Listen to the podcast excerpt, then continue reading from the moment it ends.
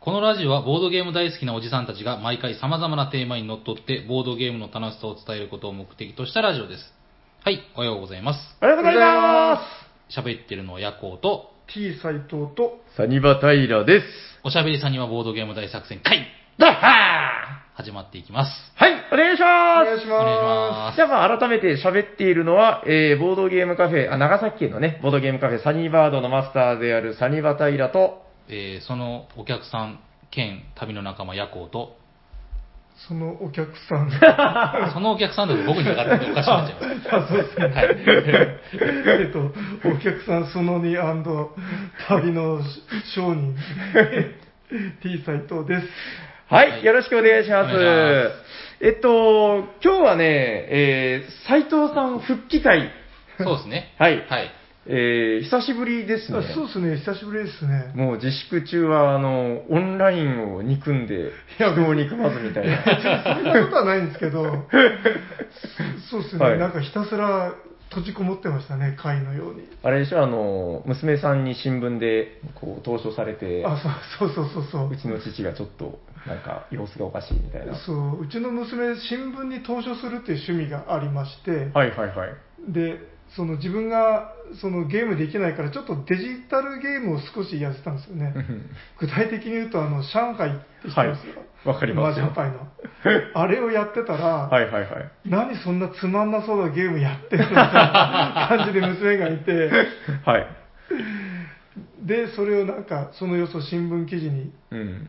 か投書されて。そうあれ結構バズってますよね、こう、プチバズりみたいな。ああそうそうそう、うん。涙なしには見れないみたいな全国のお父さんたちがね、そそっとこう、ハンケチで目を拭きながら。そう自分がそのあのボードゲーム家族が遊んでくれないんで、ええコマだけをこう机に並べて動かして 一人で動かすのやってたらそうそのことも娘がバッチリ書いて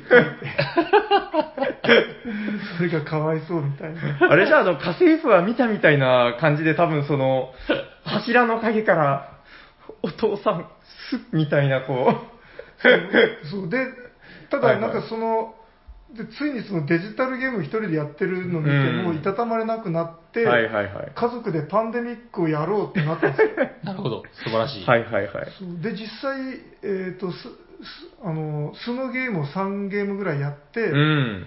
で次はレガシーだって言ってレガシーもちょっと始めたんですよはいはいはい。おーすごいですよね。斎藤家に革命が起きたぞそと。うはい。そうで あのあれほどあのムーブメントを起こしたゲームなのに自分がちょっとやれる機会がなかったんで、うんはいはいはい。あらあの初めてやってういやんさすがこれはめちゃくちゃ面白いなと2年は寝かせましたよね。3年経ったんじゃないかなう。うんん。 2も出てますからね、その間うに。んだって2が出てから2年ぐらい多分経ってますよ。うん去年か一昨年の正月の抱負がパンデミックレガシー2をやるだったんで。ああ そうそうそう。そういやーそうなんかもう時間差で結構感動してて、うん。結構なんか最初はもっと普通のパンデミックと同じだなみたいな感じで23ヶ月続くのかと思ってたら、はいはい。もう初っ端からなんかえこんなこと言ってくんのみたいな、そう。はいはい。そう。うん、そうすごい波乱万丈ででもまだ3月でしょ3月ですあのですね、いや、何も言えないです けど、5月、6月ぐらいまで、まずやってほしいですね。そうですね。覚えてますよね、なんとなく。なんとなくぼやっと。なんとなくね、はいはいはい。 5、6月ぐらいまで頑張ってやってほしいな。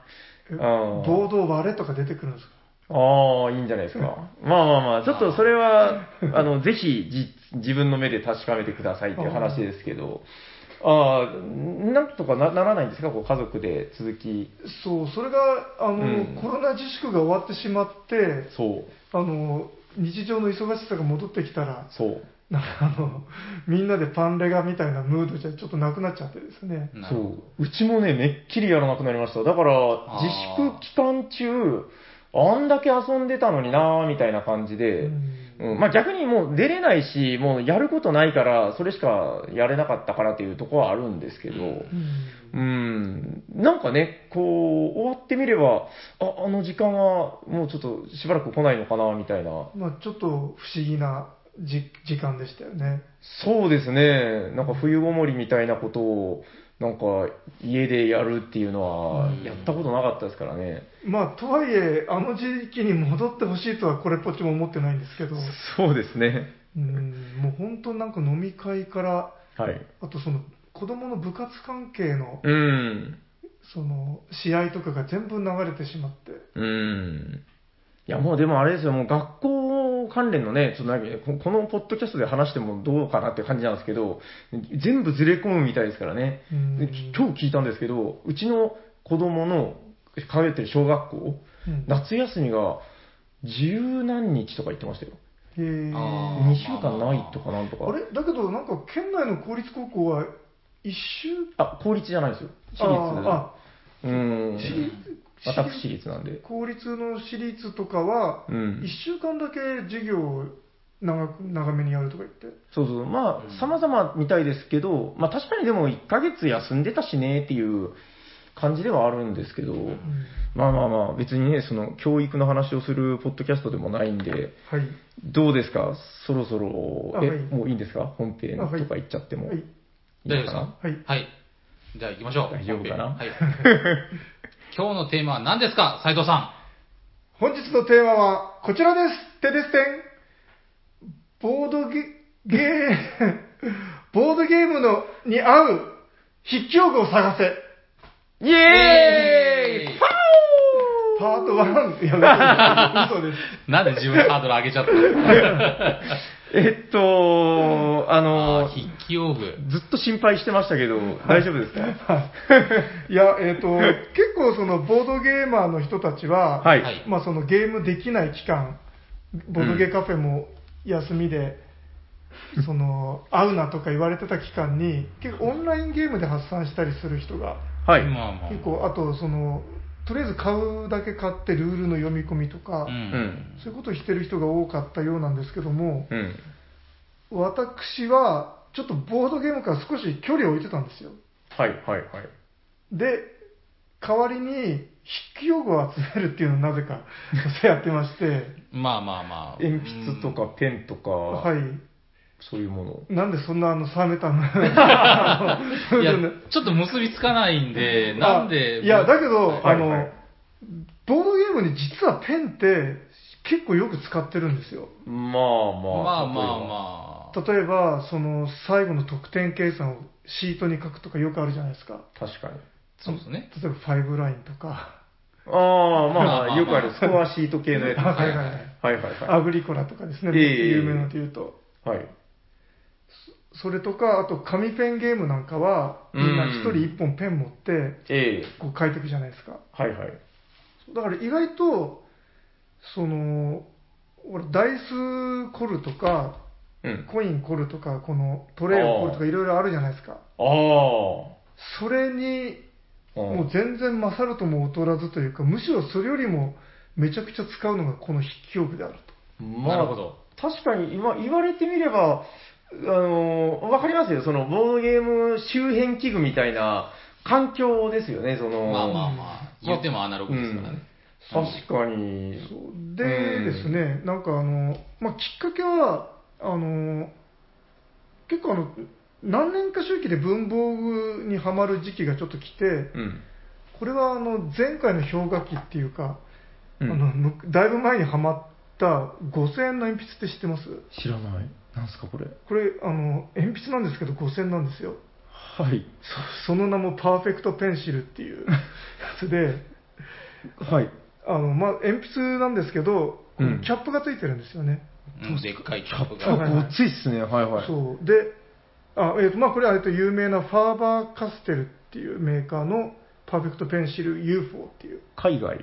ええードイツですドイツだ、そはうまあ、ドイツはボードゲームもすごいけど、文房具も実はすごいんですよああ、なんか聞いたことあります。はいはい。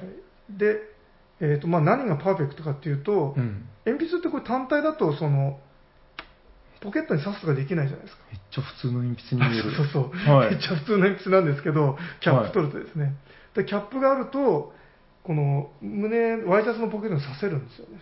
そうですね。はい、うん。 それから、えーっと、えまあ、か書いた後、消すことがで きる。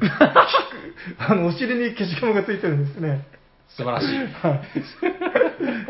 で、さらにですよ、あいやまだここここが驚くポイントなんですけど、はいなんとこのキャップに、チャイン鉛筆削りがついてるんですよ。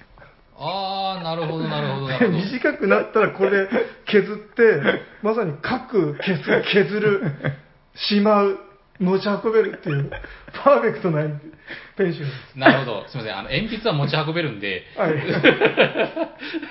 まあまあまあ。ちょっと、ちょっと待ってください。 ちょっとあー、すごいな。えっと、すごいなな。んか、なんか、あの、抑揚 がない、すごい聞こちょっと触ってもいいえでする。ああ、かどうぞどうぞ。はいえっと、 なるほどね。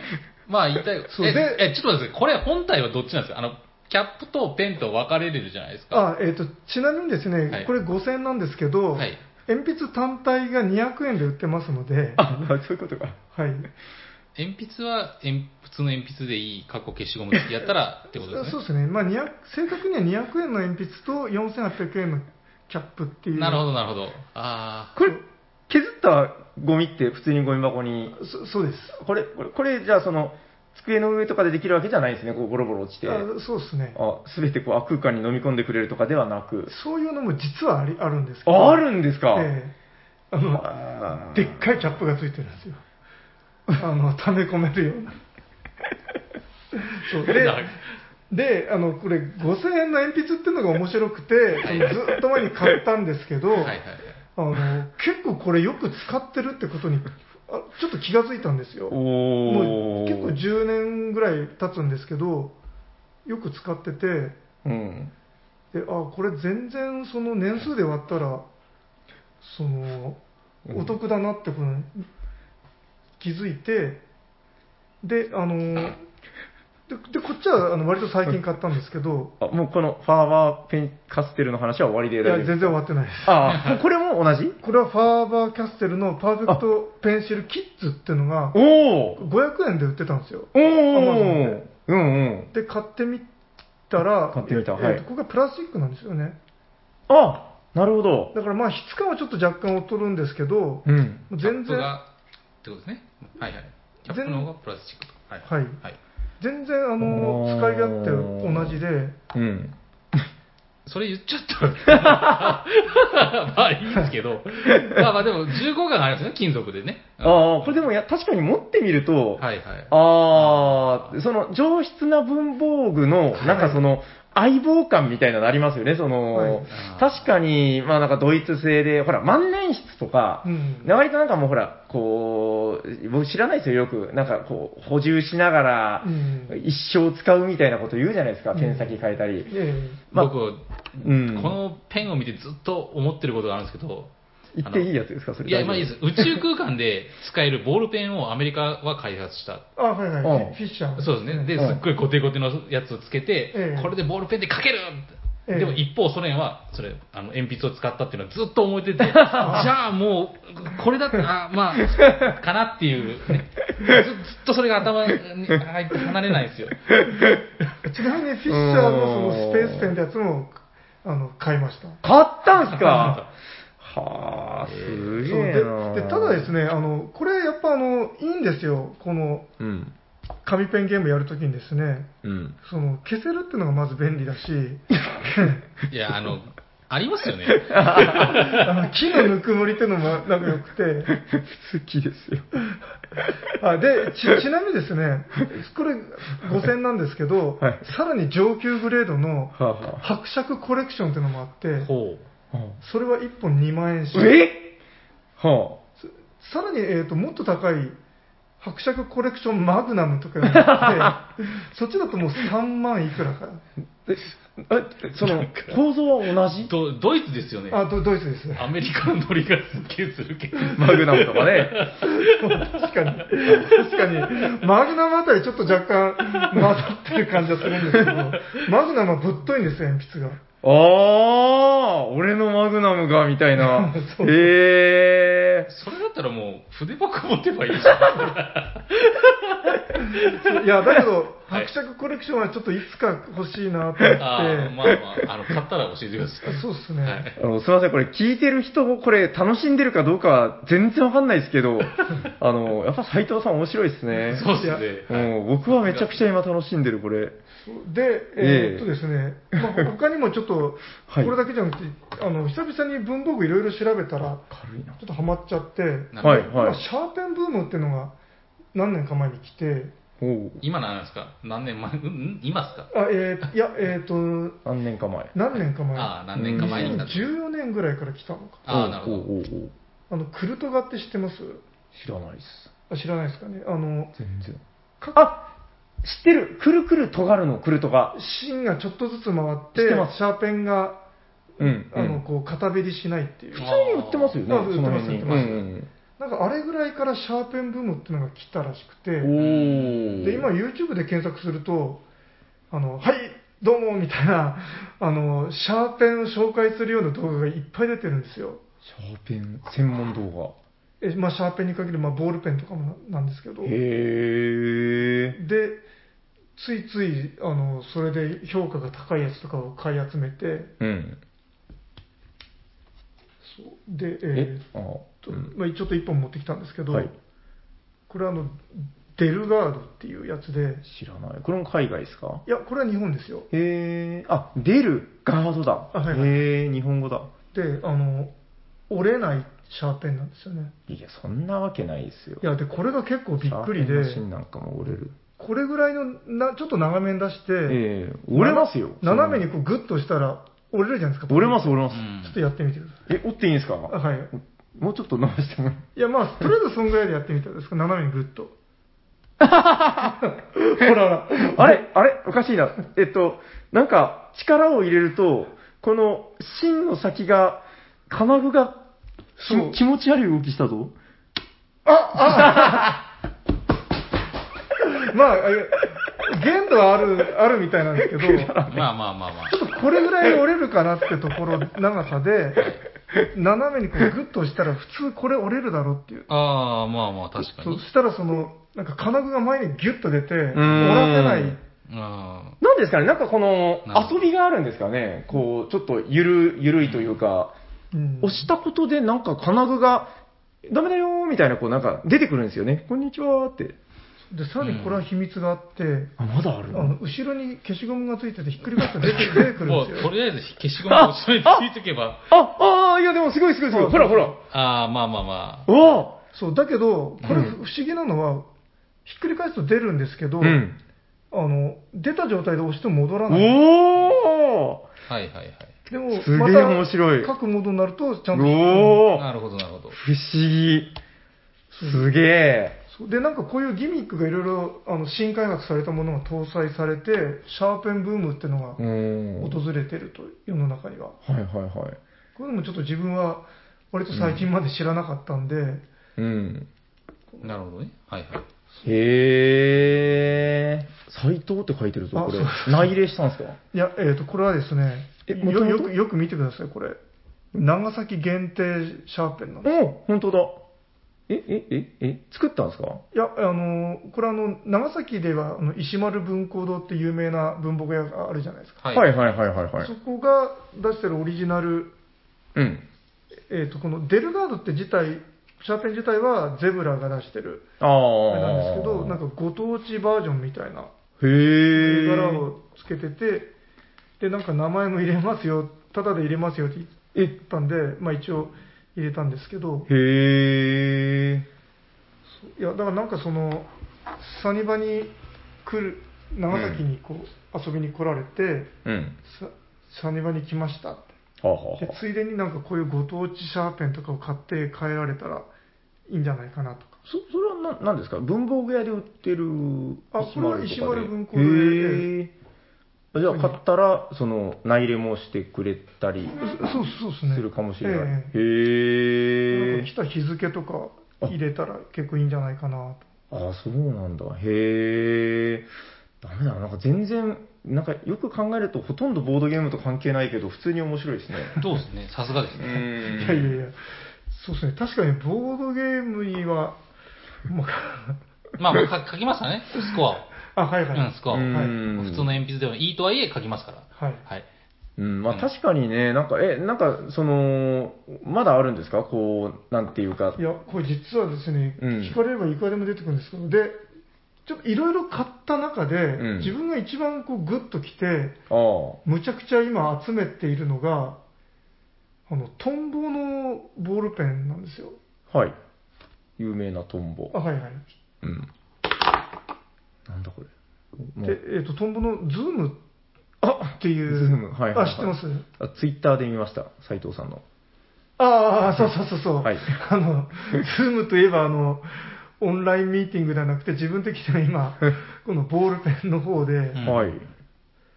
そう。で、まあ、うんこういうなんか金属製の、うあれん。なんですけど、作りは良さそう。はい。まあ、ちょっとなんか試しに書いてみてあ、それちょっと違うやつだ。あ、うんちとか書いてる。え、な、な、な、なんか違うんですこかっちがいいかも。こっちそそっちはちょっと油性のうん。リフィルを入れてるんで。へーあ、これ開けて書いていいんあ、ですかはいはい。うんうん。まあ、あうんおならって書いてる。あ、なんか、そう、まあ、あの、結構出がすら、良くてスラスラ書けて、この、くっきり書けますよって。うん。んそんだけはい。 いや、僕が、い僕がこれすごいなと思ったのは、はいあの、ボールペンって比較的その、ほら、えー、濃淡というか、あの、強弱が出にくいと思うんですよ。こう、なんていうのかな、太い、ああ、まあまあ。細いみたいはなは、払いみたいなのあるじゃないですか。これすごくないですか結構なんか、こう太いせいかわかんないけど、ほら。あそうまあこれは水性なんですよね水性ペンで、へえ、ああ、そこどっかあるのかな。なんか、その、表情みたいなのがめっちゃ出る。え、スラスラ描けるっていうところがおすすめポイント。い、やあのこのデザインがですねえあのこれ今多分そんなに不運ぐらいだと思うんですけど、え、えうん店で見ても割と不運なんですよえ、はい。ところがあの家に持って帰るとうん。あのこうじ徐々にじわじわじわじわってなんかおこれいいみたいなのがあってうん。でそれがこのトンボのペンはですねはい。家で一人でしんみりと眺めてくると良さがすごいじわーってくるんですよ瀬戸さん、一人で中身の好きですよ。はいへー結構高級感あうるな。ーんと、すいません。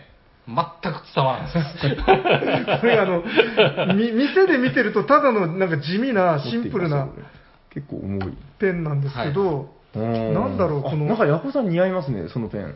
あ、そうっすうか。ん、なんか似合う。この、この腕毛がある男性 は、こういうのが似合うんですよ、なんか。このあー素材感とかあとこのあ光沢ーのあこれいいな、ちょっといいですか。光沢の具合とかですね、あこれなんかすごい、ロケットみたい、なんかかっこいい。うーん。あとこのあ、すげえ。ツルツルからこのグッとこのゴムに当たるとこのこのうん。感じとかですね、へえ。でちなみにあこれいいな。これやっぱりちくっきりこう描けるペンはょっとうん。あのちょっとカラフルなスコアボード、あの眼春クレバーみたいな、ええああいうやつにこう印をつけるにはもってこい。あ、あ、でも最近思いました。なんかね、あのー最近ほら、えっと、ちょっと前に話したヤコさんの息子さんと遊んだこのブリックスってやつで、なんかね、あの、中にもともと入ってるのが、あやっとボードゲームっぽい話になってきた。 もともと入ってるのがですね、フェルトペンだったんですよ。はいはい。あの、フェルトペンって言っていいのかなだから、ステファン・フェルトペン。違います。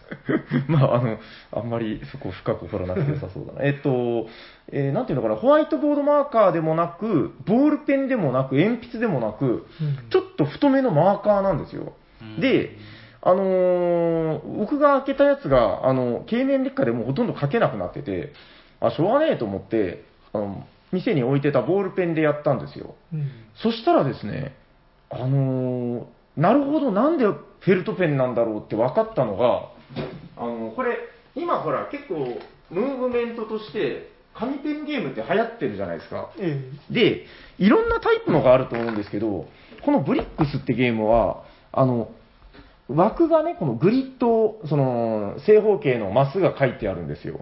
えうんで、それがまあ元々のシートとして入ってて、そのマス目をなぞった上で、その、罰を書き込んでいくんですよ。うんでね、やったらわかるんですけど、書き込んだ罰は、まあ、ボールペンでも十分見えるんですけど、うんうん枠がね、全然見えないですよ。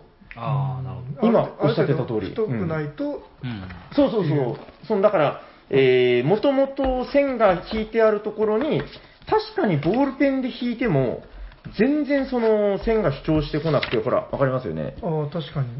ところが、このズームのボールペンを使うと、おーほら。見えますね、ちゃんと。あ、すごいすごい、これは。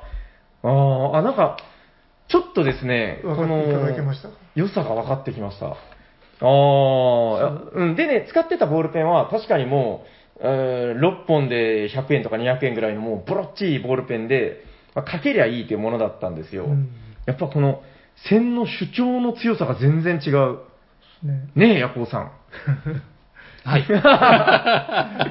この枠なぞる系がやっぱ強いですね。これこうしないといけないんですよ。このエネルギーを入手したとかいうあ時あ、になるほど。囲まないといけないんですけど、ああちなみにこれとこっちは青入れてるんで、ああ、でもこっちだとだと分かりづらいかな。ちょっと分かりづらいかもですね。うん、線の太さがすごく力強いですね、これ。えー、このこの太さとかは、なんていうか、このペン先で決まるんですかこいや、れえっと、これはもうリフィルっていうのが中に入ってるんで、これを何にするかで決まるんですよね。あ、まあこれちょっと違うの入れてますけうんど、うんうん。それを何へにえす。るか。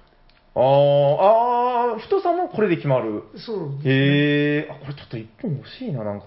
ええちなみに、へえ、これをもらいたい。そうですね、これは安いですよ。これアマゾンで1300円ぐらいで売ってますよ。おーまあ、安いかどうかはちょっと人それぞれだと思いますけど、そうえですね、ちなみに僕が好きなこのロケットみたいなやつはこれは定価は4000円。い やでもこれ、あの、お目が高いです。自分もこれ超気に入ってます。これでもいいなぁ4000円かであの家に帰ってしみじみ見てると、うあんのものすごくいいものに見えてきます。いやこれはいいものですねあすっげえなで、あの、なんかは、あやっぱりですね、このペンに愛着が湧くと、うんこれを使いたくなって、ぁうんで、紙ペンゲームめちゃくちゃやりたくなるんですよ。ああそれででもわかるかも自分、あの、メトロックスめちゃくちゃやってます。ああ今ですかあ、ええへえソロでソロでへ。えひたすらソロで。書いていましたこれああ、書きました、書きました。ますごくないですか、結構。でも確かにこの物の良さっていうのは、あのーちょっと無理やりなんとかボードゲームの話に近づけようとしてるんですけど、はいあのーそのね、このアナログっていう言い方でいいのかな、この物があるボードゲームに、そのなんで好きになったかっていうときに、やっぱりですよ、その僕らが子供の頃から見てたゲームって、割とほらプラスチックとかでできてたりとあ、かう、ん。ね、なんかそういうものが多かったんだけど、初めてやっぱ木の駒とか、ああいう本気感のあるものを見たときに、キュンってした気持ちっていうのはなんか今でも覚えてるんですよね。うんで、なんか今この、なんていうのかな、触ってみたとき、線を引いてみたときに、結構それに近い感動みたいなのがありますね。あでちなみに、えっとうん今、平さんがいいと言ったペンは、ズーム535ってやつでちす。ょっとメモしとこう。ズーム535。 535です。へえ、え、それ型番があるんですかあ、ありますね。ズーム535。ちょっとね、これあの気になった方、ズーム535で、えっと、トンボトンボトンボですト。ンボの、はい。メーカーはトムボ。でト、ンボはい。これも結構おすすめで、ズーム505のハバナっていう、葉巻みたいうな。ん。これね、ヤコウさん似合いますよ、この赤いの。すいません、あの、全く入ってこない。あ、あの、でもね、客観的なもんで、はいあの、持ってる姿みたいなのが、ほらほらほら、似合いますよね。似合いますね。この腕毛と、こういうちょっとアクの強いものっていうのはすごく相性がいいんですよ。 なるほど。わああ、すっごいいいですよ、なんか持ってる姿が。割とこう、おっさんに合う。そうです感ねじ。がまあありまますよねあ、わからんでもないんすけど、うー ん。あの、ボールペン以外ないですから、あの、さっきのペン、ペンシリーズなんで、他になんかないかな。うーんあえっといいな、これ。はいはい。これは、あの、先ほどままの、たボールペンだ。いやいや、これシャーあペ違うン、シャーペンなんですよ。シャーペンファーバーカステル社の、まあ、このすごい木の軸のシャーペンで、へこれは、あうの、すごいぶっとくって全然シャープじゃないっていう。え。芯を出して丸まった鉛筆みたいな書き心地の。あ、これは芯ですかまさあか。あ、ですですです。これ、専用の芯えですー、かあそうそうですね。まあ、太さが1.4ミリ。あ、またうんこと書い てある。すごいこれ。あの、全然シャープじ ゃない。 2つもシャープじゃない。これはですね、あんまり気持ちよくないです。なんか、ああ、研いでない鉛筆のなんかこう、無理してかん書いてる感じ。シャープじゃない、シャープペン。そうこれうわあ、 は、なにこれ同じくトンボの極限まで細いボールペン。ボールペンシャープペンボールペンああ、まあ、どっちもあるんですけど、シャーペンもボールペンも。すっげえで。これはなんか海外でいろんな賞を取ったらしいですよ。へえ、ちょっと触っていいですか、はいいややっぱこのなんか、本当ボードゲームと一緒でね、あの、触ると結構感動がありますね、これ。うんあ。ー、うんま、あ、でも重いな、これ結構。細い割に。そうそう、あの、ちゃんといい素材使ってます感が。うん。あ、これ押すあ、ものだな。ま、回すんですよ。本物感が。あー、おー、なるほど。ちょっといい感じでしょう。うん。 この回大丈夫ですかね 大丈夫です、大丈夫です。今のところペンしか出てないですけど、大大丈夫です。ああ、なるほどね。まあでもその、紙ペンゲームやるときに確かに、その、あのね、この、いいものを使う優越感ってあると思うんですよ。その、うちで見る光景で言うと、あの、ボードゲーム大会の優勝者に、あの、あれをあげてるんですよ。あの、パスケース。うん。あの優勝景品としてね。で、あの普段お店に来たお客さんには、その名札、まあ、あのメンバーカードが名札になるんですけど、その名札を、えっと、そのまま、なんかね、もうぶっちゃけ100均で買った10枚100円ぐらいの、ペロッペロのもう汚い、なんかあのプラスチックのね、パスケースに入れてもらってるんですけど、 そんな汚い。汚い、まあそんな汚くはないですけど、その安っちい。うん。で、そのね、えっ、と、優勝商品のパスケースを持ってる人っていうのは、あのね、まず物が全然違うんですよ。分厚くて。うん。まあ、あられさんの定期入れみたいなもので。で、それをしかも、家でも入れてきてるんですよね。だから、その、あ、どうぞ、あの、このパスケースをお使いください、この安いのをって言って、渡そうとしたら、あ、いいです、もう入ってるんで、みたいな、その受付でのワンシーンみたいな、このなんかね、この、軽、軽くないパスケースを俺は持ってるぞ、みたいな、うんそのものの優越感っていうのはやっぱり確かにあると思ってて、斉藤さん確かになんかでもいいもの持ってますね。ええもうペンはおすすめですよ。うだんからボードゲーマーは、ん紙ペン用にマイペンを一つうん二つ持ち歩いてもよろしいんじゃないでしょうかという。うん、なんかちょっとそれは僕もだんだんこう、始まった時には大丈夫かなと思ってたけ ど、こう目の前で見て、物を見てると、だんだん洗脳されつつあ る。ああ、でも本あ当のよかったな。これをお聞きの皆さん、あの、僕みたいに全然逆ら刺さらない人がおっても普通なんで、それは心配しないでいいと思 います。刺さってる人も平さんみたいにいると思いますけど、全く刺さらない僕みたいな人もいると思います。これでも、触ってもらいたいなその、やっぱりね、本物って、直で見ないとわかんないですようね。ん、いや、そうなんですようん。やっぱこの素材感というか、その塗装も本気で塗装してるか、うん。あの、なんかコスト優先でやってるかとか、こう。うん出るんでですね。確かに。すごいな僕あの、仕事でメインで使ってるのは、この、えっと、こちらはですね、ハイテック C コレトという商品 で、あの、目の前のドラ盛りでですね、この返信が売ってるんですよ。おーちょっと見てください。で、まあ、この返信がいろいろ変えれるってことで、あーまあ、あの、利便性が最強っていう、うんあの、うちの前の、もう、あの、徒歩でね、あの、10秒ぐらいで着くところのお店があるんで、うんそこで返信が変える。そして、この、まあ、芯というか、あの本体が壊れても、それも売ってるっていう、最強の利便性で選んでるんですけど、うんいや、これも流行ってるみたいですね。こういう自分自分で好きなやつを入れてそうそうそうそ作るっう。ていうのが。結構ね、中学生とかみんな使ってたりしますけうど、うん、んでもなんかちょっとああいう本間ものを見せられると、ちょっと欲しくなるなぁそういや、でもなんかあの、これはこれでやっぱりあの、うん。こうなんか味わい深いっていうか、本当ですかあええはい はい、ちょっと今、やや高めの持ってきましたけど、うんそのあの安い、こういうやつもいっぱい買ってますよ、ああプラプラねプラ製のやつも。うん、でも確かにこのコストを上げずに、どれだけこういいもん作るかみたいな英知は詰まってますよね、やっぱうね。ん、うん、やっぱだから物っていうのはすごくそういう、うん、なんか喜びというか、匠の技みたいなのを感じると、あの、ニコッとしちゃう瞬間みたいなのありますよね。そうであの、ややっぱペンはですね、日本製よくできてるんですよ、うんうんうん。この値段でこんな品質かっていう、あー結構あるんで、はいはいはいは逆に海外製はちょっとめちゃくちゃ高かったり、い。うん。あのたまにがっかりのもあるんですよね。へえ。んそんだ けあ日本製がいいぞというああこー、ちょっととこのトンボのズーム535はいいなこれちょっと、ええぜぜひぜひいや、ほんとね、ズームはテレビ電話だとか言ってる場合じゃないっすね、確かに。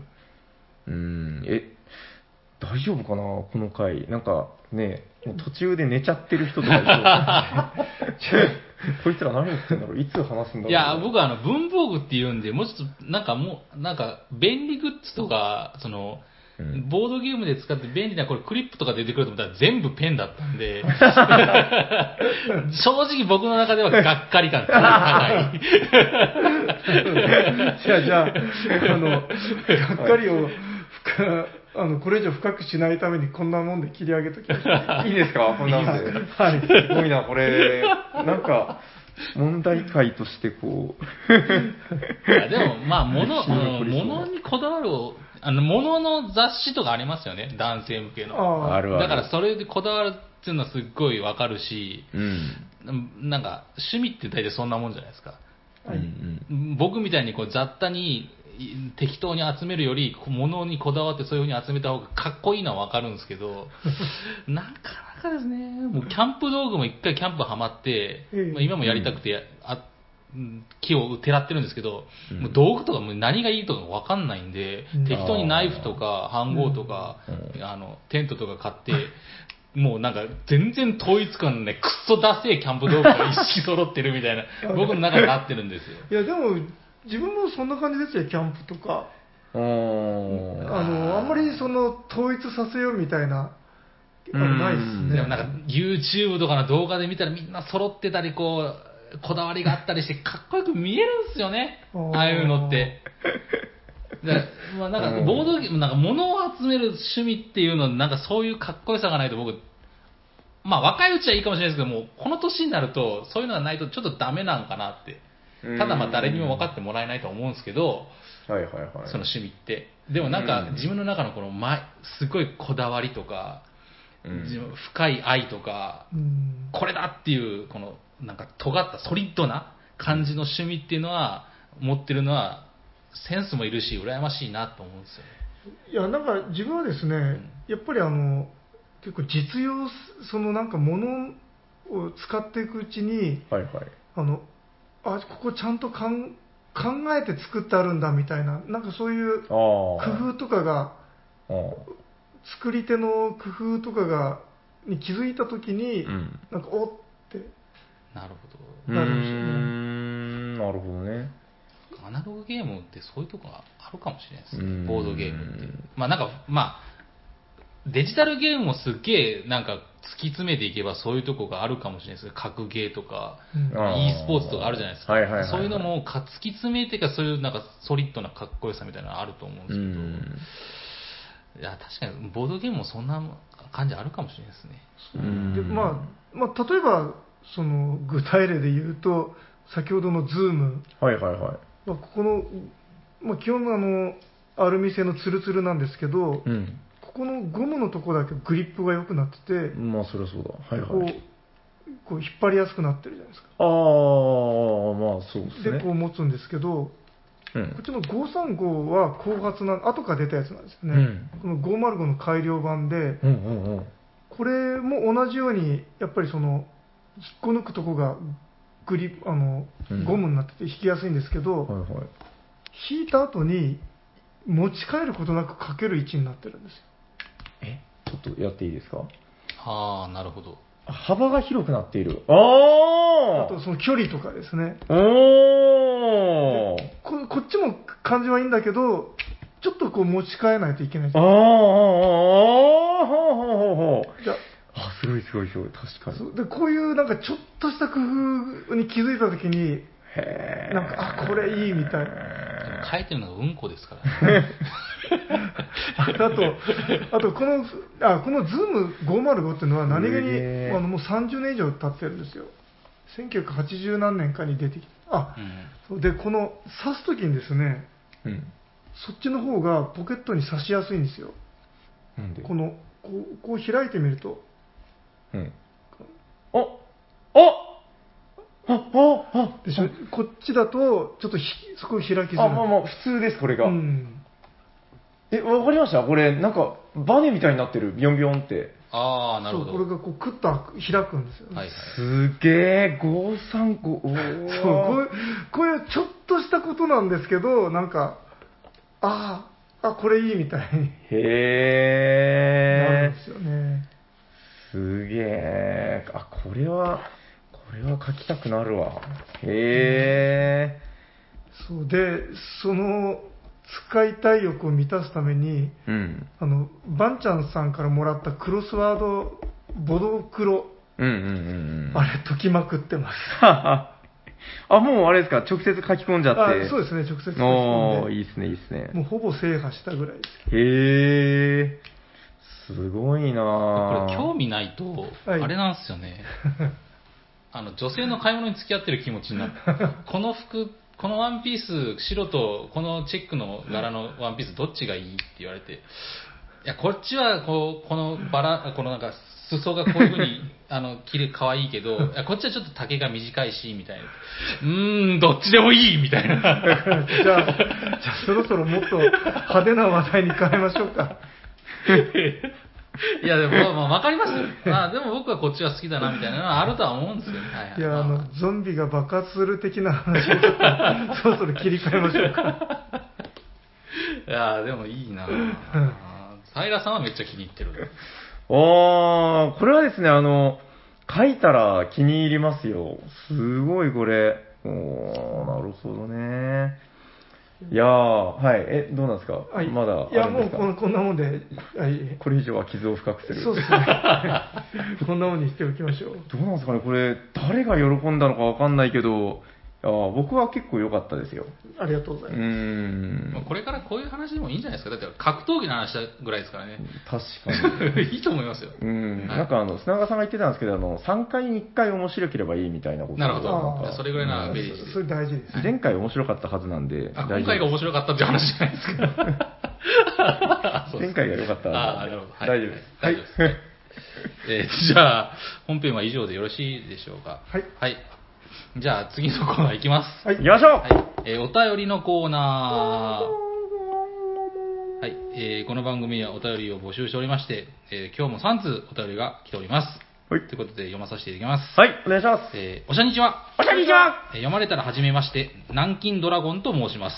はい南京ドラ、南京だってますね。ん多分、はい、だと思いますえーはよ。い、ドラゴンさん、ありがとうございますあり。がとうございまえー職場の上司からボードゲームの魅力を教わり、早いもので2年になります。す。おー。ボードゲームのオープン会を企画し、開催にこぎつけたところで、最近の感じで伸び伸びになっています。あーえーおしゃさには、200回記念頃に教えてもらい、今では毎日拝聴させていただいています。そろそろストックが減り始めて少し寂しさも感じます。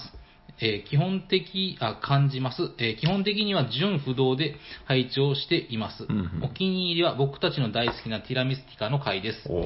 あえー聞いた後に思わずティラミスティカを購入したくらいです。おうんお、素晴らしい。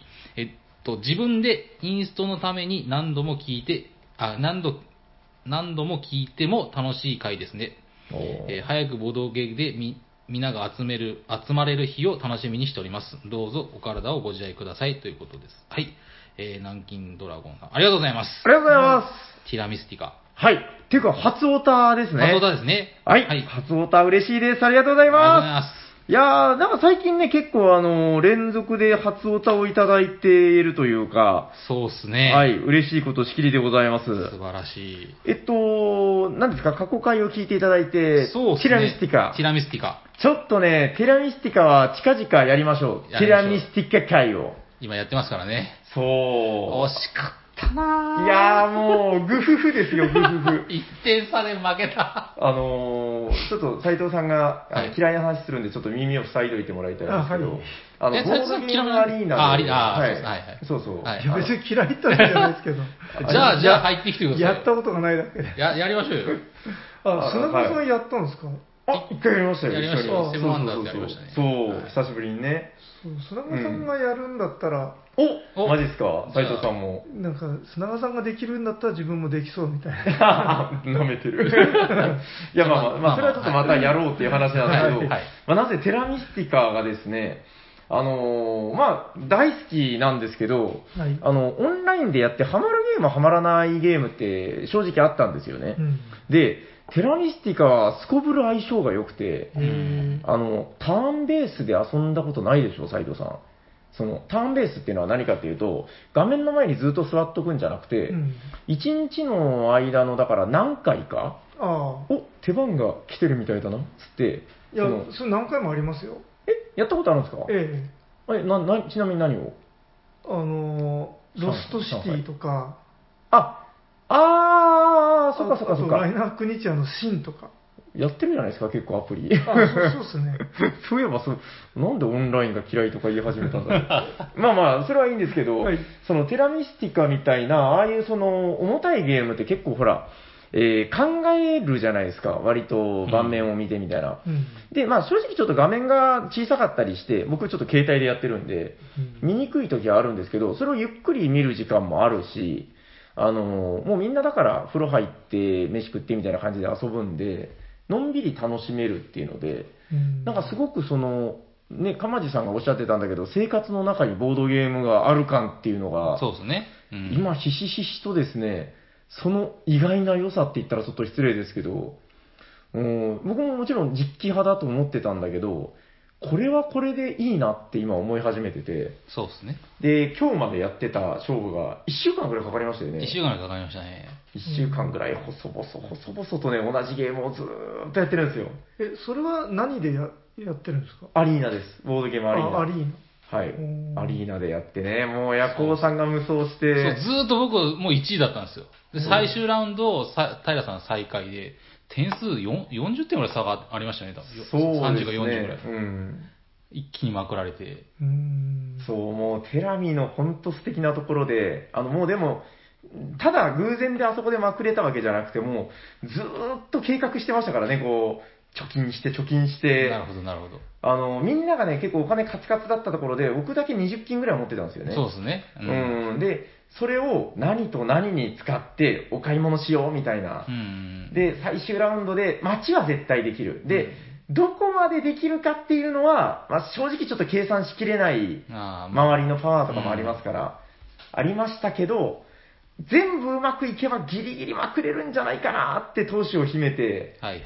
正直半分以上諦めてましたけどね。あヤコウさんがあの、なんかね、接続ボーナスって言って、なんかいわゆる、あの、マジョリティみたいな、うん。うん、まあ、最大接続ボーナスをもうほぼ確実にしてたんーで、そうですね。あれを抜けるか計算したんですけど、はいはい。さすがにちょっと抜けねえぞああ、はいはと。うん、だからそれ以外のところで頑張って、もう最後1点差ですから い。ね。ですね。いや、あれはちょっと震えましたね。悔しい。なんか最近そんなんばっかりなんですね。まあ、いや、面白かった面白かったですねうん、はで、またそれが終わってすぐに第3勝負というか、そうですね。うん、3回戦に今入ってるんで、うん。ちょっとだから、でもね、逆にちょっと寂しいところもあって、あのー、駒触ってやんねえとなと思って、やっぱ触るとですね、そう、この重みが、みたいな。そう、あの、テラミの最大の魅力は、あの、砦の駒のデカさですから、確かに。あれで僕痺れたんですよ、最初。ズンと。うん、あんなでかい木駒見たことなかったんで、うんそうそう、だから、ちょっと今日久しぶりに箱も開けてあげて、ちょっとやりましょう、実機でも。やりましょう。せっかくこれだけやってんだから。斎藤さん、テラミスティカはあんまりは、一回しかやったことない。ティンあとあああのゲームは1回目はもうなんか遊んでないのと一緒なんで、うんはい。まあ、4、5回ちょっと遊んでもらってから意見を聞きたいなと。そうですね。はい。いや、もうめっちゃ面白いっすよ、今。はい。やりましょう、ぜ ひ。はい。はい、えー、じゃあ、南京ドラゴンさん、ありがとうございました。はい。あ、えっ、と、初歌なんでね、はいえー、南京ドラゴンさん、えー、ステッカー確定でございます。ステッカー希望って書いてましたっけちょっと特に書いてないんで、書いてないあーまあ、また。わかりましたはい。はい。じゃあこれ聞いて、あの、ステッカー送れっていうことであればもうお送りしますんで、えー、まあ、あの、お便りいただいたのと同じ方法で結構ですんで、送り先を、えー、番組まで送ってください。はい。はいありがとうございます。ありがとうございます。じゃあ、次行きます。はい、お願いします。えー、おしゃべりサニバの皆さん、こんにちは。ここんにちは。ギヤマと申します。あ、木山さんどうも。ありがとうございまありがすとうご。ざいます。えー第203回、ポッドキャスト異種格闘技、おしゃ,、おしゃさに VS 棒 FC の巻を拝聴しました。はい。えープロレスが好きな人と格闘技が好きな人という分け方は、ボードゲームプレイヤーに言い換えると、うんプレイバーでゲームを遊ぶ人、あ、ぶ えっと、ゲームを選ぶ人か、うんえーシステムでゲームを選ぶ人かという分け方になるかと思います。おえーー完全にどちらのタイプとは分けられないとは思いますが、おしゃさにの皆さんはごご自分でどちらのタイプだと思いますかおーちなみに私も前々から格闘技好きなのでシステム派です。えーこれからも配信を楽しみにしております。PS ステッカーは希望しませんということです。はい、ギヤマさん、ありがとうございます。はい、ありがとうございあまーす。システム派か、フレーバー派か。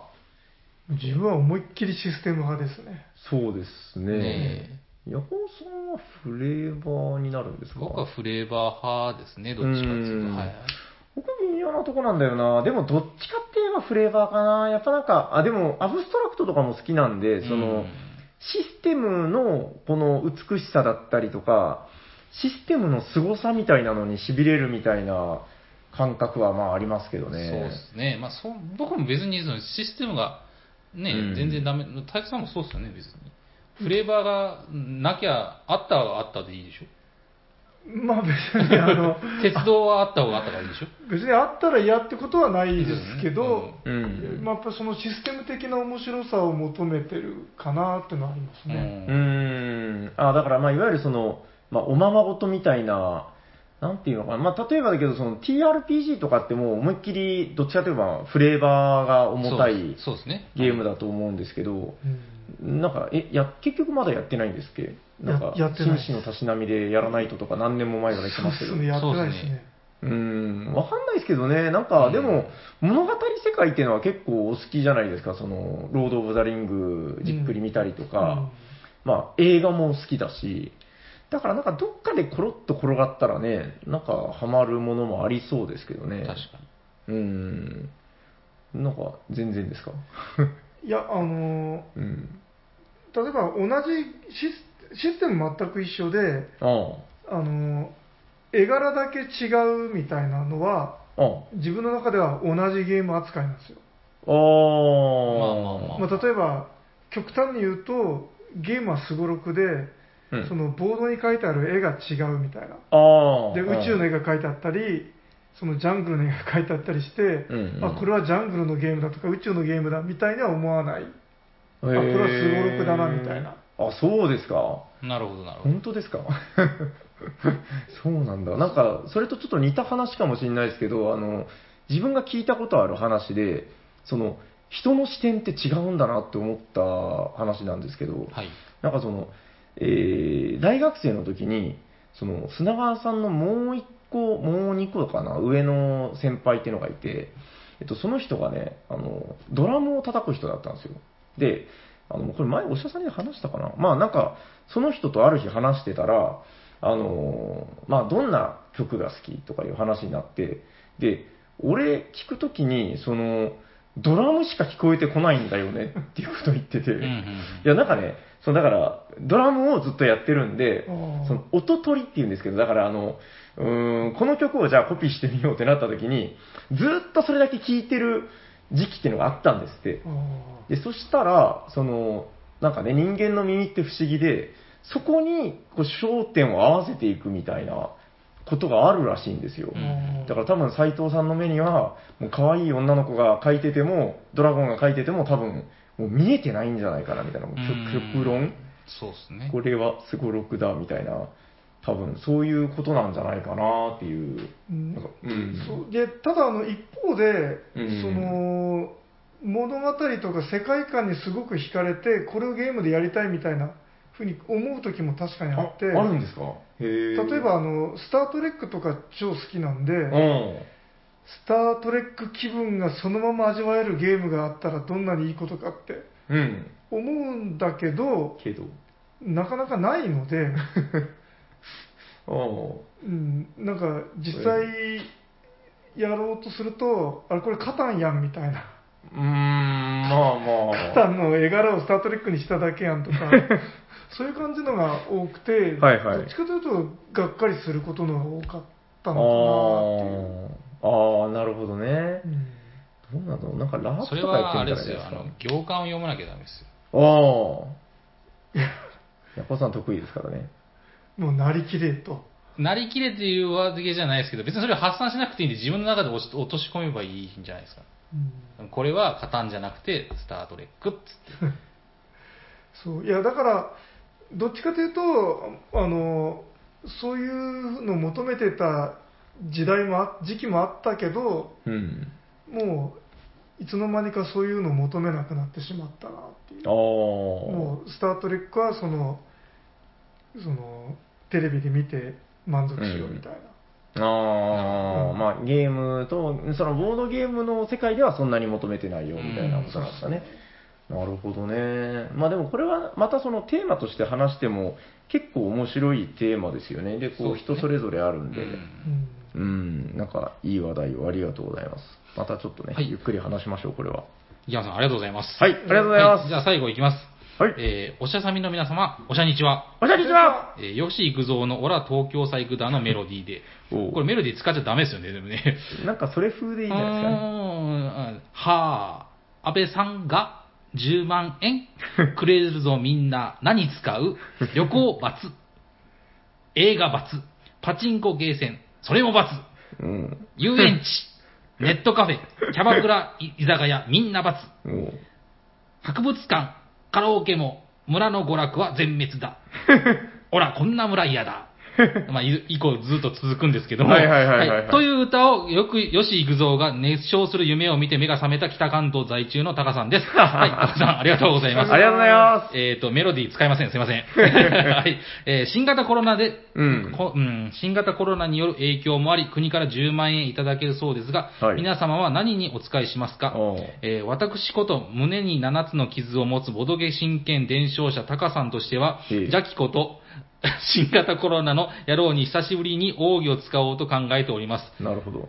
えーそう、ボドゲ神剣奥義、ボドゲ百裂剣だー、ほわたたたただ、以下略。えー えーっと、説明しよう。ボドゲ神剣とは新型コロナウイルスで外出できない鬱憤を晴らすために、Amazon、ヤフオク、メルカリ、楽天など、で欲しいボドゲを片っ端からクリックしてネット購入していくおろし恐ろしい技なのだ。てんてんてん。ええーこれはボドゲ界が潰れた分、法わた、殴る音。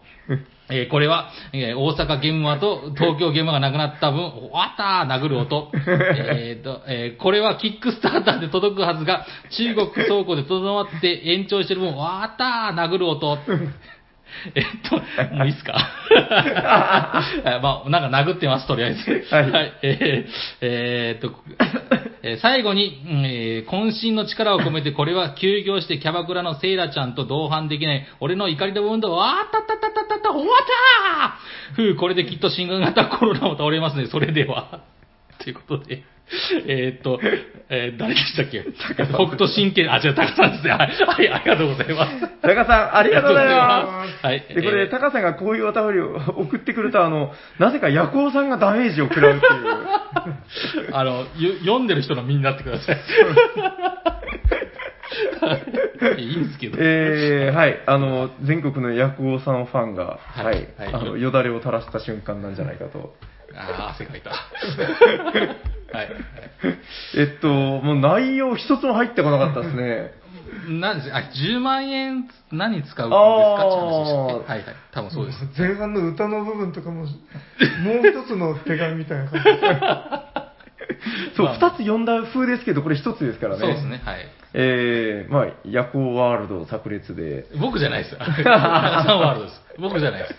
感じてないいでや、す。こんな上手に読めないですよね。やっぱ いねやいやいやいや。こうはい、ありがとう自分は、あ、でもなんかその、今日収録前にもちょっと話してましたけど、なんか結構、あれみたいですね、6月以降、その、自粛が解けるわけじゃないんだけど、うんはいその、気をつけつつ、この、やっぱり経済回していこうぜ、月間じゃないですけどう、んあれでしょ斉藤さんがあの言ってたけど、その、逆に、出かけるの推奨ですみたいな。ああそうそう、ろく話をえっととりあえず6月1日からうん。県をまたぐ移動が OK になって、うん。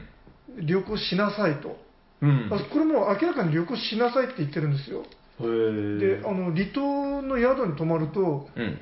あの1泊につき5000円あの、お金出しますよって、え、そ、国がえっ、と、県か市、あー県ですかね、離島だうかんらわお。はいはいはい。だからもうあの自粛を、うもう明らかにこの金使えって言ってるんですよ。なるほど。確か6月1日からだったと思いますね。あれだ、だからその V 字回復だ。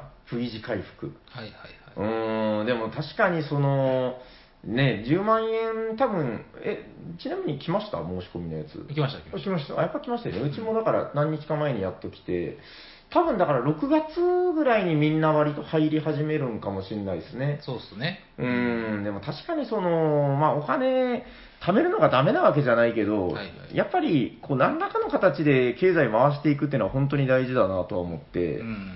おーなんか何よりこの3月、4月、5月ぐらいですか、この、こう、氷のように固まって、よどんだ沼のようにこう、ドローっとしたこの空気を、一回パーンって、ね、光のようなものでね、こう、払いたいですよね。そうっすね。うーたん。だ10万円じゃ足りないっす。あーその、そうんの10倍は欲しい。 10倍。でもそれぐらい言ったらうん2倍ぐらいは来るかなと思って。ただなんか確かにそのはいはい自粛、はいはいなんかまだしろって言ってるのか、うん。なんかちょっと中途半端なとこあって、うーん、勘違いしちゃダメですけどね、こうだから、まあ、気をつけつつ、はっちゃけろみたいなことなのかな、なんか一応その方針としては、うんではいはい6月19日過ぎたら、うん、あの今まで行くなって言われた東京とかも OK。うんうんうんうんうんで8月1日ぐらいからもう、もうすべて OK みたいな、あーああ、そうなんですね、まあまあ、増えなければですね、また。そうですね、うーん、でも寂しいっすよ。だって、あの、箱借りて、あの、それええ半分自粛半分いけて、なんか中途半端になってて、うんなんかえっ、と、そのキャパの中の10うん5分の1だかしか入れなくて、あの、あポツンポツンポツンって椅子がうんあった、うんあったりするライブとか、うん寄せとか、うん例えば僕プロレス好きなんで、プロレスダンスとか行っても、うん、そんなに周りに誰もいない感染って寂しくないですか、まあね、向こうもさ、もう赤字になると思うし、はいはいはいはいはいそのはい、辺はっきりしてほしいっちゃほしいですけどね。あとその飲みに行ったりとかも、うんうんもいつ行っていい、いつから行っていいのかとか、なんかよくわかんないです。うんちょっとその辺がまあ半然としないですけど、うーん、まあ、まあ、ちゃんとね、こう気をつけながら、いや、結構でもみんなと話すんですよね。なんかやっぱりこのままじゃ良くはないよねっていうまあ確かに。ことは言ってて、うなんんか、まあ、あんまりこのおしゃさりで喋ることじゃないかもしれないでだすから何に使うかって話ですよね。うんボードゲー買っちゃいますぶっちゃけ。どうですか10万円分。 10万円分とは言わないけ ど、まあまあ1、2個ぐらいは。 10万円のボトゲってなんかあるかな今だったらなんでしょうね、カタンのあれかな、3D のやつとか。これでもあれですよね今、そ世れぐら帯い主の人に怒られるじゃないですか。けど、ええ、嫁さんに財布握られとる人は一銭も入らないみたいな話もあるんですああか。、そうそう、いや、じうちも実は、うちその家計は別なんですけど、はいはい世帯主がかみさんの名義になってて、じゃあ入ってこないじゃないですか。そそうなんですよ。ああ。ちょっと困ったことに実はなってるんですよね。うーんあと子供の分をどうすればいいかっていうの。まあ僕は多分使わなくて、成人したら渡そうとかいろいろ考えてるんですけど、うん うん。まあ、とはいえ、まあでも、まあ、ちょっとあるし、ちょっと使ってもいいかな、み たいな。 いや、だからかみさんは、なんかその子供の口座に入れてみたいな、うんけしくりからんこと言ってるんで、それは経済は回らないじゃないかって。そうだ、そうだ。そうっすね。なんでロロールフォー、レールフォーザギャラクシーとか買っちゃおうかな。 ああ、物理的にでかいやつ、ね。そう、でかいやつドカンと。あれもね、はい10個買ったらいいっすよ。タペストリーとか欲しいのは欲しいんですけど。 はいはうちでは経済回し大臣は自分の役目なんで、素晴らしい。う、うんん私の口座に入れてもらわないと困る。あーあと家計ではでも疫病神って言いますよね、それ。もう逆にね。ボールペン20本 でしょボールペン20本届きますよ。いや、これでもいいなぁ。いや、ほんとちょっと今ずっと僕このズームの535でしたっけこれ持ってるんですけはどい。はい。これめっちゃいいっすね。試しに一つ買ってみたら、あうのんあーこれでも、この黒いマットブラックも捨てがたいけど、ああ、でも最初の1個だったらこのね、メタリックがいいのかあなもうこの黒廃盤になっちゃってるんですよ、これ。ああ、そうなんですね。はいこっちも渋い良さがありますね。すいません、もう全然タカさんのお便り関係 ない。ホワタタタでしたっけえっと、まあ怒りがあるっていうことですね。はいはいはいはい。まあまあ、いいですかこんなもんで。大丈夫ですかねも素晴らしはいですね、その、うん。北斗神拳の勢い何でが次々ボドゲをポチってるなんて。何がいやいや、いやいいことじゃないですか。ああ、まあまあ、そうっすねう。んあ、自分もあの、はいあの、ネスターゲームズを、ほう。ゲムマ大阪が亡くなった悲しみで、はちゃーって行きましたね。 ああ、あれでしょ、あのツイッターに上げてあた。はいはい。ただ、そのコロナの影響で、えずーっと届かなかったんですけど、うんうんうんやっとこの間届いて、え。はいはいはいはいはいはい。えーもうなんかちょっと光が見えた感がありましたね。うーん、なんかね、やっぱそういうのもどんどん来てもらわないとって感じですね。いやー、ありがとうございます。あータカさんちなみに、えっと、今、12通目ですかね。多分間違ってなければ、12枚目だと思います。今、2位ですね。素晴らしい。はい。えー、ということで、タカさんありがとうございます。。ありがとうございますはい。す。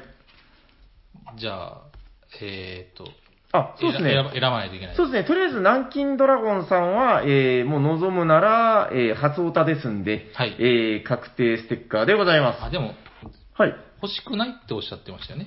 え、あそれ、ギヤマさんでしょはい。ギヤマさんはあのステッカー職人なんで、あのそうですね自分家のパソコンに入ってるからってことで。は。はいいと、、はいいらないいうことで、タカさんがもらえるかどどううかか。ということですね。 はいはい。では、斉藤さん。えこれは偏りのない大事ですかうん、偏りはね、多分あります。えっと、じゃあその巨大木製ダイスをはい振っていただいて、そうですね、じゃあ偶数が出たらタカさんもらえる。奇数が出たらもらえないということで、はいよろしくお願いします奇数もらえないタカさん残念こんなにいっぱい書いてくれたのにはーい。まあ、ダイスの神様が言ってるんでね。はいそうですねしょうがない申し訳ない。はいまたお便りお待ちしております。お願いします。あ、え、ちょっとあのー宛先に行く前に、はいえっと、前回言い忘れてたことがございました。はい。えー、集計大臣、サリバタイラさん。はい。えー、っとですね、あの、集計が済みまして、先週の分まで集計したんですけど、えー、前回言うの忘れてました。マキさんムーンクラス昇格でございますありがとうございますマキムーンおめでとうございますあどんりどんどんどんどんどーんマキムーン、はい。えっと、史上、だからまあ、あの、こ今年3人目になるのかなはいはい。えーあ、違う違う、今年だと、え4人目ですかね。うんえーメンマさんが、えートップ、そして2位がタカさん、タカさんムーン、タカムーンで、えーあ、違う違う、タカさんさんか、今。で、え3位が帽子、ムーンですね、今。で、えーその次につけているのが、えーマキムーンということで。なるほど。 はい。えー実は今4位なんですね。素晴らしい。はい。ということで、えっと、また、えー、ビシビシお待ちしておりますんで、はい、えー、ムーンクラスおめでとうございます。はい。おめでとうございます。はい。ということで、えっと、番組ではお便りを募集しております。はい宛先はどちらかなえーこの番組ではお便りを募集募集しております。ツイッターアカウントのダイレクトメールに送っていただくか、えー専用のメールアドレスにお便りください。アドレスは、おしゃべりサニバーアットマーク Gmail.com、シャワー SHA です。お便り待っております。はい。じゃあ次のコーナー行きましょよいしう。はょい、ホットゲーム今ヘッドどこなんだかなんだかなんだか今な日んだかもなんだか熱ないんゲだーかムなを紹介んだかするぜ。紹介してくれる人は誰ですか俺だーイヤホーイエーイ斉藤さん、お願いしま本日ご紹介しますのは、バンボレオ。すイエーイエーイイ !1、2、3、これをえっ、と、作者は、はい。えこれなんて読むんでしたっチけャック攻めでしょジャック・ゼメ。はい。えっ、と、代表作は、ゴキブリポーカーでしたいや、ね。バンボレオです。 代表作はバンボレオ。ガバガバじゃないですか。あれゴキブリポーカーの人でしたよね。そうです、そうです。はい。はい。どんなゲームですかはい、えっ、と、これはですね、キングオブバランスゲーム。誰もそんなこと言ってな いんで。これ全然僕に刺さらないですね。ああ、刺さんないでですかす。いや、わかんないです。あの、平さんが言ってたんで、どんなゲームかちょっと楽しみなんですけど。ああ、いや、これはすごいゲームですよね。はい。なるほどはい。あと、まあ、見てもらいましょうか、ヤコウさんにはね。はいあ、じゃあ、自分がセッティングしますんで、あはの、い斎藤さん、じゃあ説明をお願いします。まず、はいあの、すごい巨大な、なピザの L とかよりももっとでかい木のボード。うん。アメリカ人が食うピザですね、これは。あそうですね。丸、丸い薄い。あはいはい。これが平らの。 1枚と、はい。あの木の積み木、黒の積み木と赤の積み木が、これも何個だ、30個ぐらい。そうですね。25個、最低25個って書いてましたうん。約だったかな。で、はい これをこのピザみたいな巨大な木のボードの上に置きまして、はい。で、これあの、コルクの玉の上に乗せるんですよね。はいはい。結構バランス悪い。あ、はいはい。で、あのーバランス取れるように見えないんですけど、これがあの、矢印笛みたいに、はいはいはい。あの、ちょうど乗るんですよ。このコルクボールの上に。はいはい。あの、細い、ちょっと、あんなんか、こけしみたいな感じの。あ、はい。あ、タルさんうまいですね。はいはい、ありがとうございますコルクの玉があって、その上にそのさっきの平らい板があって、そ,、の上にね、いろんな木ごまが置いてあること。うはい、奇跡のバランスで、意外とグラグラするんですけ ど、倒れそうで倒れないんですよ、ほら。これめっちゃうるさいですよ、これ崩れたらね。で、これから、えっと、順番に一つずつ取ってって、あー、なるほど、なるほど。ええで、崩したら負けみたいな。あー、そういうことですね。そうで、えっ、と、得点は、実は結構細かいルールがあるんですよね。そうですね。あの、失敗したら、なんかその、戻すとか、うんうん。あと、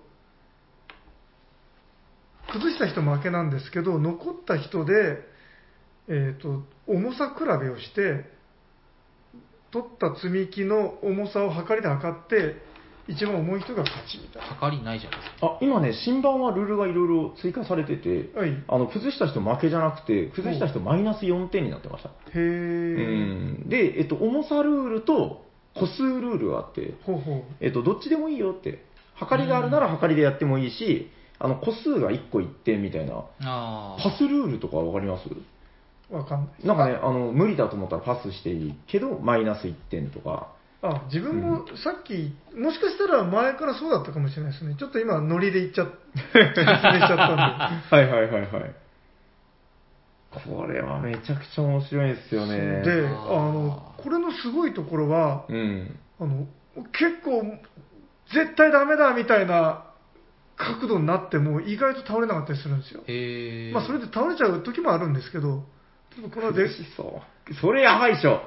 斉藤さん、それ無理、えー、無理無理無理無理無理無理無理無理です。それは無理ですよ。なんかすごいとこ見せようと思って、いきなり引っかってし まった。絶対無理。いや、これだからね、あのー重心を考えるゲームですよね、基本的には。はいはいはいこう、なんか傾いてる、下になってる低い方が、まあ当然重いんで、そうですねうんまあ、重くなってる低い方のブロックを取ると。はいはいはい。ただ、端になればなるほどやっぱ重心がかかりまくってるんで、はいはいまあ、あんまりこう端っこのやつを取ると一気に重心が変わっちゃったりして、うんそのあたりがこうすごく、もうハラハラドキドキっていうのはこいつのためにあるぜっていう、いや無理です、斉藤さん無理無理無理。そんな、重たいのをそれ変え、もう、あー、その場所無理無理無理、あー無理、あ、無理じゃなーい。 乗せるんじゃなくて取っていくゲームですね。本当ははい、取っていくゲームはいではい。すはいあの、ただ、これをね、一個一個載せていくのも、あーあの、みんなで準備をゲームとしてやるのもいいでしょう。なるほどなるほどことが書いてて。うん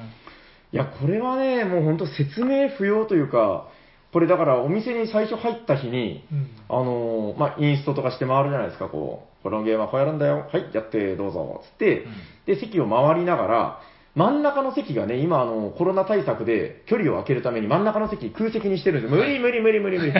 で、その真ん中の席にずっとバンボレオを常駐しといて、はいはい。インストとインストの間に、一人でずっとこれやってたん ですよ。めちゃくちゃ面白い。で、あの、一回ね、斉藤さん、あの、奇跡の報告聞いてください。あの、一人で全部撮りました、これ。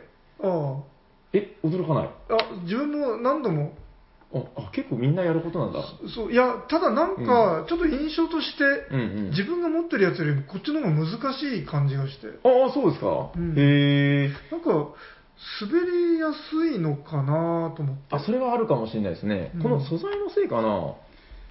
いやこっちは結構ザラッとしてるんで、うんこの積み木があの滑るんじゃなうい、ん。あ、そうなんだ。バンボレープレイヤーなら結構やるんだ。これ一人でやっても普通に面白いです。なんか、 グラグラグラってなるで、ただ、あの、結構難しくて、あの、本当アホなやつをパッて取ると、もう結構やばい。はい。あの、これはめちゃくちゃ面白い。もう、届いた日から僕もう家で一人で遊んでたんで、あの、もうめちゃくちゃいいバランスゲームですよ。これみんなやってくださいってやらせたんですけど、はい。 3人中2人ぐらいは、うんあの、2手目ぐらいで崩すんで すよ。全然面白くないとこで。うんうん、まあ、あの、ちょっと人を選ぶとこはあると思うけど、はいはい。ハマったらめちゃくちゃ面白いですこういうよの。とか持ちにくいっすよね。そうそうそう。意外と頭使うしね。うんで、ちょっとあの、僕がおすすめしたいルールは、バンボレオシンクロニティカっていうやつ。 ノリで言ってる違ったかななんか、なんかそういうルールなんですけど、あの、シンクロナイズドバンボレオ。ほ2対2でペア戦やるんですよ。う。はいはい。、で、あの、ペアになった2人が、これとこれにするしようねーっつって決めたら、3、2、1、バンボレオっつってこう、一緒に取るんで すよ。なんかルールが増えてる気がする これ言わなくていいんですけど、まあ、はいはいあのーだから、せーので、一気にこう二つ取るんで、これとこれいけるかな ?3、2、1、バブレオーみたいな。ああ、それか。これを息を合わせてやるっていうところが、すっげえなんかね、こう、イチャついてる感じで、なるほどなちなみるにほど。斉藤さんとチームでやったんですけど、勝ちましたよね、あの時ね、確かに。はい。まあ全然見た目的に美し くない。そうなんか同時に取ると一見難しそうでいて、はい逆にこのバランスが取れるんですよねそうそうそうあーなるほどね。 1個だけ取るとこのグラーっとなるところが、うん。ああ、なるほどなるほうど。ん、2個取るんでですねただ結構その緻密な作戦会議が必要ですよね、こう、これとこれいくいや、それは無理だろう、みたいな。うん重心のこうどうやったら重心が取れるかみたいな、うあと1人が手が滑ってあれみたいにやってしまうとああ、なるほどなるほど。ん、あれちょっと新感覚で僕は結構おおすすめしたいいやーいいゲームですねバンボレオ、うん12バンボレオ名作ですよね4バンボレオこれあの初めて聞いたのはあのテンデイズラジオ僕の大好きなテンデイズラジオで田中間さんが、あのー猪木バンボレオって紹介しててあのー五感が似てるっていう猪木、バンボレオっていうのがもうずっと僕の頭の中で、この5年、5年、10年ぐらいかな、こう、頭の中にあったんですよ。はいはい。で、最近やっとこのバンボレオ遊べて、これが、なるほど、田中さん、これが1、2バンボレオなんですねって思いました。 あ このでかいバランスゲーとしてはあのハムスターロールも、はいはいこうはいいうの。が姉妹編みたいな、うん同じメーカーですよね、ソッホですよね、あれそうも。ですね、うーん、まあ、青いハムスターロール、赤いバンボレオ、うん構図つけがたい。どっちもいいゲームですよね、うん、まあ、ハムスターロールはよりゲーム性がこうなんかね、しっかりして、あれですけど、バンボレオのこのグラグラ感っていうのは、類を見ない面白さだなと。うんよくこんなグラグラの作れ作れたなっうんて、ちょっと気の弱い人だったら最初乗せれない、ゲームが始まらないですからうね。んうん、いやー、すごいゲームだと思います。まあ、盛り上がる人だったら絶対盛り上がるゲーム。そうですね、はいまあ一家に一個はあってもいいいい感じですよねそうですね。これでも意外と子供できないんじゃないかな。はい。どうですか大丈夫ですかはい。バンボレオ。はい。はい。ありがとうございます。はあい、じゃあ最後にもう一回言うんでしたっけそうですね。はい。はい、今日ご紹介したのはツオッホのバンボレオでしたありがとうございはまいありがとうございす。ますじゃあ、終わっていきましょうか。はい、行きましょう。ははい。あの、もう、の、話に残したことはないですね。い。大丈夫ですねはい。はい。じゃあ、終わっていきましょう。はい。えーっと、聞いて、あ、えー聞いてくださった皆様、ありがとうございま。ありがとうございます喋っていたのは夜行と、 T 斎藤とす。サニバタイラです。ありがとうございましあた。りがとうございましたた。